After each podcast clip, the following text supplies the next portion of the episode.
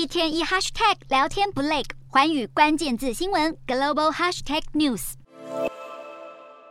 德国总理肖兹当地时间三日率领福斯汽车、爱迪达、德意志银行等十二家德国企业的老板登上行政专机，展开他上任以来首次的中国访问旅程。肖兹四日会晤中国国家主席习近平和国务院总理李克强，并强调会向习近平提出台海紧张、新疆少数民族人权以及公民政治权利等争议性议题。肖兹曾经表示，欧洲与中国的关系既是伙伴，也是竞争对手，特别在政治体制方面，中国极权主义和欧洲民主显然是敌对关系。不过，在经贸关系方面，中国连续六年位居德国最大贸易伙伴，因此贸易无疑是萧兹此行的重点。德国政府一方面看重中国科技业发展，反对与中国贸易脱钩；另一方面却也批评中国限制外商投资，缺乏智慧财产权保障。这次随行的十二间德国企业虽然看好中国广大市场商机，但也意识到许多潜在风险。例如，最看好中国市场前景的全球化工产业巨头巴斯夫，已经在广东启用新厂，更计划二零三零年前在中国投资一百亿欧元。不过，巴斯夫内部也开始评估投资中国将面临的地缘政治风险。肖兹成为疫情爆发将近三年以来第一位到访中国的西方国家领袖，因此这趟行程势必受到高度瞩目。肖兹出访前事先提出自己对于当今中国政治的看法，他认为中共二十大后，中国社会将更拥护马列社会主义，把国家安全和共产党体制的稳定画上等号。这也代表欧洲与中国的交流模式也必须调整。